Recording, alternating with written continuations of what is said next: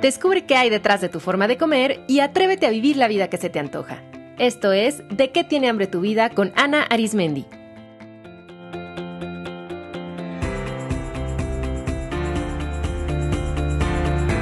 Este es el episodio 263. El amor propio no es un método para adelgazar.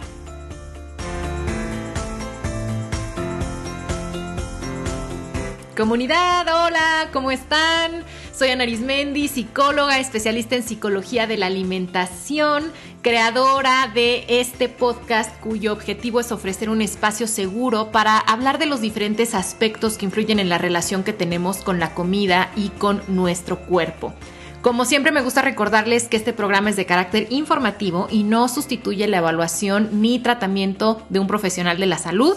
Si lo que escuchan aquí les hace sentido, si les ha servido, si les ha movido, si quieren profundizar, les invito a conocer los talleres online que ofrecemos en el Instituto de Psicología de la Alimentación. Simplemente ingresen a nuestra página psicoalimentación.com diagonal cursos y ahí verán el calendario y toda la información o también pueden iniciar un proceso personal de terapia nutricional o psicológica con las maravillosas colegas de mi equipo. Pueden conocerlas en psicoalimentación.com diagonal clínica. Ahí van a ver las especialidades de cada quien y pueden agendar una breve cita gratuita de 20 minutos de orientación para poder exponer qué es lo que están buscando, conocer al especialista y resolver sus dudas sobre cómo es el tratamiento. Bien, pues en el episodio anterior mi colega Belinda Hernández y yo hablamos sobre el hambre de amor propio. Y hoy quiero seguir hablando de este tema porque a partir de ese capítulo surgieron varias reflexiones interesantes a través de mis redes sociales y creo que vale la pena profundizar específicamente en una. ¿Cómo el amor propio últimamente ha sido secuestrado por la cultura de las dietas y se ha empezado a vender como el nuevo método para adelgazar? Lo cual, por supuesto, no solo me llena de rabia, sino también de tristeza, porque mm, justo en ese episodio ya comentábamos Bel y yo que, pues cuando se pone de moda hablar de un concepto, por un lado, pues eso es positivo porque pues lo hace más visible, lo empieza a normalizar y definitivamente tenemos que normalizar la importancia de cultivar el amor propio. Sin embargo, pues al hacerse tan popular, tiende a tratarse de forma superficial, superficial y además pues el sistema empieza a apropiárselo y lo empieza a comercializar para su beneficio, que es lo que ha hecho la cultura de las dietas, que ahora está vendiendo el amor propio como el nuevo método para adelgazar. Y esto lo pueden detectar en frases o comentarios que pues muy probablemente han escuchado o han visto por ahí como, si te amas a ti misma, adelgazarás. Sana tus traumas y tu peso desaparecerá. Si estás gordo o gorda es porque no te quieres a ti misma, a ti mismo. Las personas gordas tienen baja autoestima. Incluso yo he visto que programas de pérdida de peso se llaman, y estoy citando de manera literal los nombres que he visto en internet, la dieta del amor propio, pierde peso, gana amor, 21 días de amor propio para adelgazar, y también vi un programa que se llama Adelgaza amándote. Entonces, ¿por qué esto es problemático? Número uno, porque es profundamente gordofóbico.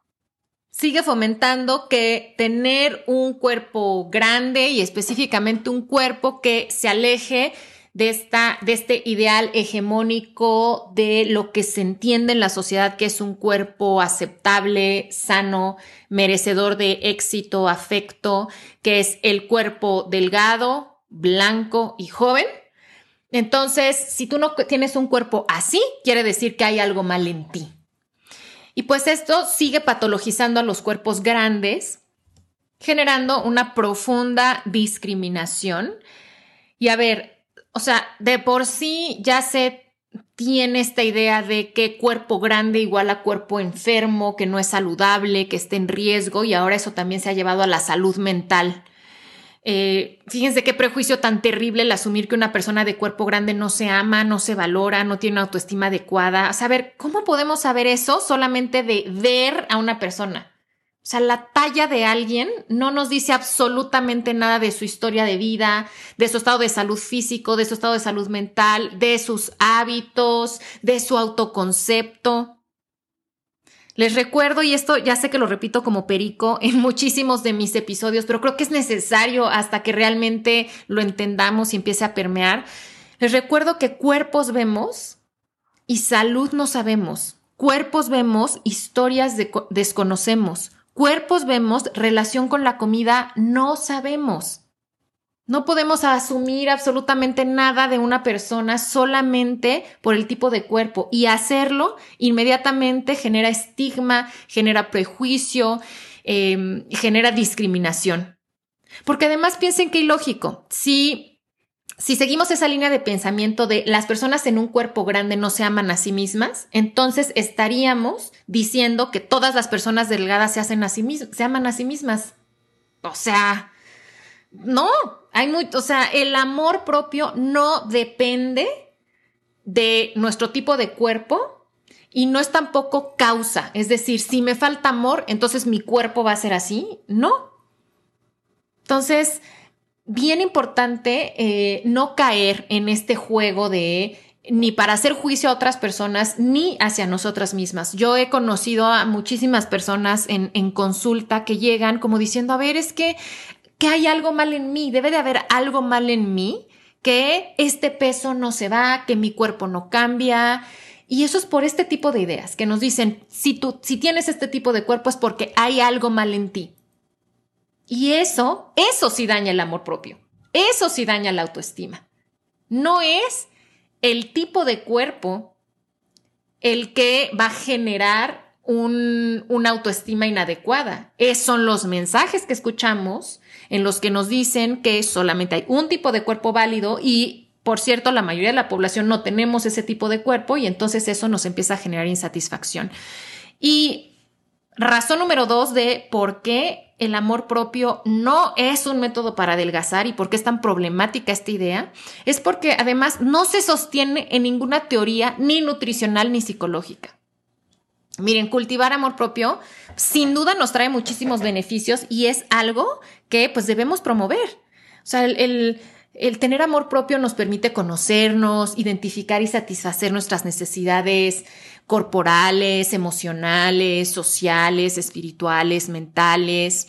El amor propio también nos permite autocuidarnos, aceptarnos, gozarnos, cultivar relaciones enriquecedoras y todo eso pues impacta positivamente en nuestra vida en general y pues en particular también en la relación que tenemos con la comida y con nuestro cuerpo. Sin embargo, eso no significa que eso vaya a resultar en un adelgazamiento.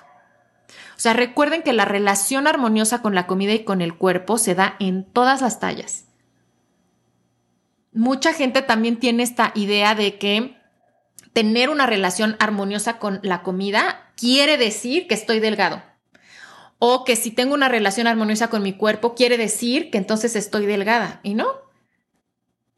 Nuevamente, no todas las personas delgadas tienen una relación armoniosa con el cuerpo y con la comida. Entonces eso es independiente. Entonces sí, claro, hay que fomentar el amor propio, pero si lo seguimos ligando a que eso me va a llevar como meta o mi objetivo para cultivar amor propio es la delgadez, pues eso es, lo único que hace es... Em, como seguir enfatizando la falta de amor propio, la insatisfacción corporal y lo único que va a generar es frustración. No hay ningún estudio científico que compruebe que a mayor amor propio menos peso. Ahora, hay algunos estudios y cierto sector de la población, sobre todo profesionales de la salud, como utilizan un poco para justificar esta idea de que las personas con un cuerpo grande eh, tienden a presentar eh, mayor posibilidad de desarrollar depresión o a veces ansiedad o eh, trastornos de la conducta alimentaria. Sin embargo, es bien importante tomar con mucho cuidado ese tipo de estudios y no sacar conclusiones causa y efecto. O sea, ¿qué tanto el que las personas en un cuerpo grande tengan más riesgo de desarrollar depresión tiene que ver, de hecho, con el tamaño de su cuerpo? O más bien, ¿qué tanto tiene que ver con que viven en una sociedad que constantemente les está diciendo que no tienen derecho a ocupar espacio, que las discrimina, que las aísla, que por esa misma discriminación no tienen acceso a un trato digno en el trabajo, en el transporte público, en los servicios de salud. realmente qué es lo que está causando la depresión y la ansiedad, el cuerpo o la opresión corporal de esta sociedad. Entonces, nuevamente, o sea, no podemos, no hay estudios que comprueben que una falta de amor propio que, o que una autoestima inadecuada, eso resulte en más peso, ni que tampoco resolver esos temas de autoestima, de confianza interna, eh, resolución de experiencias de trauma, eso conduzca a un adelgazamiento. Tener un cuerpo gordo no debería ser traumático. Lo que es traumático es vivir en una sociedad que te discrimina por ello y te hace sentir insegura en ese cuerpo. Razón número tres, pensar que si te amas a ti misma entonces vas a adelgazar es reduccionista y nuevamente cae en lo que le encanta la cultura de las dietas, que es culpabilizar a las personas. Entonces, como todas las dietas, esta idea señala con un dedo a un villano y promete una solución mágica. En este caso, pues el villano es la supuesta falta de amor propio y la solución mágica es ámate, ámate a ti misma. Entonces, a ver, el amor propio no es únicamente una cuestión de voluntad y de trabajo personal. Es el resultado de procesos individuales y sociales. Y mientras no se contextualice, no podrá cultivarse de verdad y de raíz. Vivimos en una sociedad que Así, aquí sí, no importando cómo sea nuestro cuerpo, constantemente nos dice que no somos suficientes. Si no es por nuestro cuerpo, es por cómo son nuestras relaciones, por nuestro trabajo, por cuánto dinero tenemos, por cómo nos vestimos, por la edad que tenemos. Es decir, hay siempre va a haber una razón por la que no somos suficientes, suficientemente buenos como para obtener el amor, el reconocimiento, la aceptación. Y eso se fomenta porque con eso se lucra. Estamos en una sociedad que lucra con la falta de amor propio y es importante reconocer esto y cuestionarlo. Porque si no, pues caemos en sentir que eh, si no somos capaces de aceptarnos y amarnos es porque hay algo en lo que estamos fallando, ¿no? Como les decía, esta idea de que hay algo, que hay algo mal en mí o como que nos falta echarle ganas para creernos mal. Entonces, ¿será que no es que haya algo mal en nosotras, sino es que hay algo mal en esta sociedad, que fíjense, o sea, qué, qué, qué, qué, terrible es este mensaje. O sea, por un lado te está diciendo, ámate a ti misma y con eso vas a adelgazar y toda tu vida se va a resolver, pero por el otro lado, hace todo para que no logres amarte a ti misma. Porque, pues, por supuesto, si yo me mantengo en esa situación de no me amo, pues voy a seguir consumiendo todo eso que me prometa el amarme a mí misma y por lo tanto resolver mi vida. Y luego también este concepto de el amor propio como un método para adelgazar es problemático, pues porque va en contra del concepto de amor propio en sí mismo. O sea, chequen esta paradoja. O sea, las personas que venden amor propio como un método para adelgazar, no entienden correctamente el concepto del amor propio. Porque amarnos es realmente aceptarnos y hacer lo posible para estar en bienestar y gozarnos y estar para nosotras mismas, no importando las características de nuestro cuerpo, no importando su tamaño, su edad, su estado de salud, el color de su piel, sea, porque también nos venden esta idea y ustedes entren a, Google y, por ejemplo, googleen amor propio y lo que van a ver son imágenes sobre todo de mujeres jóvenes, blancas, delgadas, y que están así como en una actitud súper alegre y en un autoabrazo o que están haciendo cosas como pintándose las uñas y en un spa y acariciándose. Y esa es la idea de amor propio que nos venden. Y vean cómo está como de manera muy implícita esta idea de, sí, pero las personas que se aman además son guapas de acuerdo al concepto de belleza actual.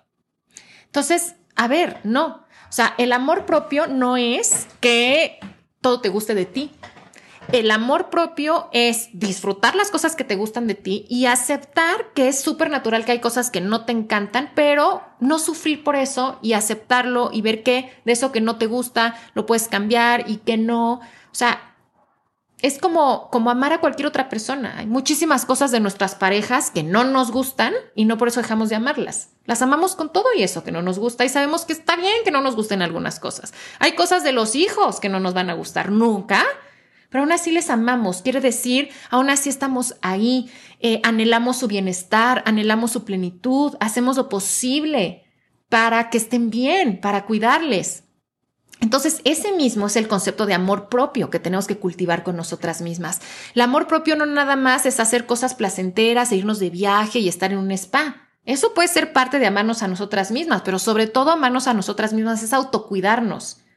Es decir, identificar cuáles son nuestras necesidades y eh, intentar satisfacerlas lo mejor posible, sabiendo que en muchas ocasiones no todo lo que nos conduce al bienestar ni va a ser placentero ni nos va a gustar. Pero vamos a tener la madurez para hacerlo. Siempre pongo el ejemplo de que, bueno, a la mayoría de nosotros no, no es que disfrutemos ir al dentista o ir a sacarnos análisis clínicos o ir al ginecólogo, eh, quizá el, si pudiéramos elegir, diríamos, yo prefiero no ir, no es lo más agradable del mundo, pero vamos, vamos porque es un acto de amor y es un acto de autocuidado. Y por eso, em, hacer dieta no puede ser un acto de amor propio porque la dieta para adelgazar va en contra de nuestro autocuidado, porque lo que hace es que nos desconecta de nuestro cuerpo, hace que no actuemos en congruencia con nuestras necesidades básicas como hambre, como placer, como saciedad. O sea, porque nos niega incluso el derecho de satisfacer eso. Entonces, el verdadero amor propio, de hecho, es un acto de rebelión contra un sistema que constantemente nos dice que no somos suficientes y que lucra con eso. Entonces es una gran paradoja esta idea de la dieta del amor propio. Esa es nada más cultura de dieta que se ha apropiado de ese concepto y lo usa para lucrar. Para seguir diciéndote hay algo que está mal en ti, ese cuerpo que tienes está mal y lo que está mal es que no te quieres. Y a mí eso me parece sumamente dañino, incluso con un impacto mucho más profundo, porque el afectar el autoconcepto, la autoestima, la capacidad de agencia, la autonomía psicológica de una persona, eso, eso genera trauma y eso trae consecuencias a lo largo de la vida. Yo, he trabajado con mujeres que me dicen, es que no, a mí no me hace sentido. Yo me considero una mujer con una autoestima bastante adecuada, muy capaz. Yo me quiero a mí misma, disfruto estar conmigo misma. Entonces, no me cheque esta idea de que me falta como amarme para entonces adelgazar pero aún así están así, pero igual y sí, porque claro, o sea, si estoy gorda es porque hay algo mal, hay algo que no cuadra. La búsqueda de la delgadez nos aleja del amor propio. Porque de inmediato nos está diciendo, estás mal, tu cuerpo así no está bien, no es merecedor de cuidado, lo tienes que modificar. Entonces, para concluir, quisiera invitarles a que reflexionáramos, a que nos lleváramos estas reflexiones. Número uno, no necesitas modificar tu cuerpo para amarle y para amarte. Puedes empezar a amarte más hoy desde el cuerpo que tienes. Y de hecho, amarnos a nosotras mismas está compuesto de pequeñas prácticas diarias. Prácticas que a veces son literal hacer algo, a veces reflexionar sobre un tema, a veces es hablar y eso lo podemos hacer aquí y ahora. No tenemos que esperarnos a tener X cuerpo y tampoco nuestro cuerpo es signo de cuánto nos amamos. ¿Cuáles serían otros indicadores que les harían realmente saber si se aman o no se aman? A mí me llama la atención que en, en, varios de los talleres que imparto a veces me dicen, ¿cómo sé si me amo a mí misma? Porque ya está tan ensuciado este tema del amor y lo, se ha asociado tanto a ciertas características que ya no sabemos qué es amarnos sin tener esta imagen. Entonces, amarnos es sostenernos, es acompañarnos, es estar para nosotras en las buenas y en las malas, es aceptarnos. Y es un proceso. Amarnos no es una meta a la que se llega, es un proceso que se vive todos los días. Y hay días en los que nos caemos mejor y otros en los que nos caemos peor. Y hay días en los que nos vemos al espejo y estamos muy contentas y otros en las que no tanto. Y eso es normal. Y amarnos es poder estar ahí, darme cuenta de cómo me estoy sintiendo conmigo misma y decir, bueno, no importa si hoy me siento más guapa o menos guapa, si hoy me siento enferma o me siento con mucha energía, estoy aquí para mí, ¿qué necesito hoy? Es muy importante ciertamente identificar y procesar las experiencias de trauma que ustedes hayan vivido, estén relacionadas o no con, con su cuerpo, pero teniendo bien claro que eso no asegura un cambio en su peso corporal y jamás debe de ser el objetivo de un proceso terapéutico para sanar trauma el encontrar la delgadez. Eso es gordofóbico y eso también va en contra del, concepto de trauma, porque lo que se está haciendo ahí es retraumatizando.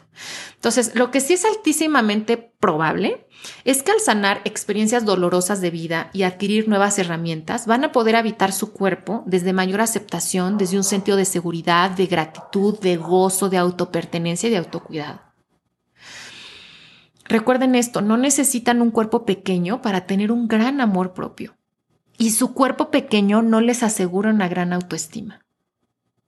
El amor propio y la autoestima vienen de otros lugares y no de las características físicas de nuestro cuerpo. Si quieren profundizar, les sugiero escuchar los siguientes episodios del podcast que creo que complementan muy bien lo que hemos platicado. El 178, que se llama Gordofobia, 217, Violencia Corporal, 245, el origen colonial de la gordofobia. 249, salud en todas las tallas en el ámbito de la psicología. Y el anterior, 262, hambre de amor propio. Espero que este episodio les haya servido, les haya dejado con reflexiones y piensen qué pasaría si toda esa energía que han invertido en intentar modificar su cuerpo y adelgazar, si toda esa energía la pusieran en cultivar amor propio con el objetivo de gozarse más, de conocerse mejor, de disfrutar más la vida y de autocuidarse. ¿Qué cambiaría en su vida? Quiero cerrar con una frase de Gold Poretsk que dice así, no cambies tu cuerpo para tener el respeto de la sociedad. Más bien, cambiemos la sociedad para que se respeten todos los cuerpos. Gracias por escuchar, gracias por estar. Recuerden que una gran manera de apoyar este podcast es simplemente compartirlo con las personas que conocen, suscribirse eh, al programa eh, a través de la plataforma que lo escuchen, ponerle like a sus episodios favoritos, dejar un comentario en las plataformas que es posible y si lo escuchan por iTunes les agradecería muchísimo que lo calificaran y pusieran una reseña porque eso lo hace más visible y que por lo tanto más personas puedan tener acceso a estas reflexiones. Hasta la próxima.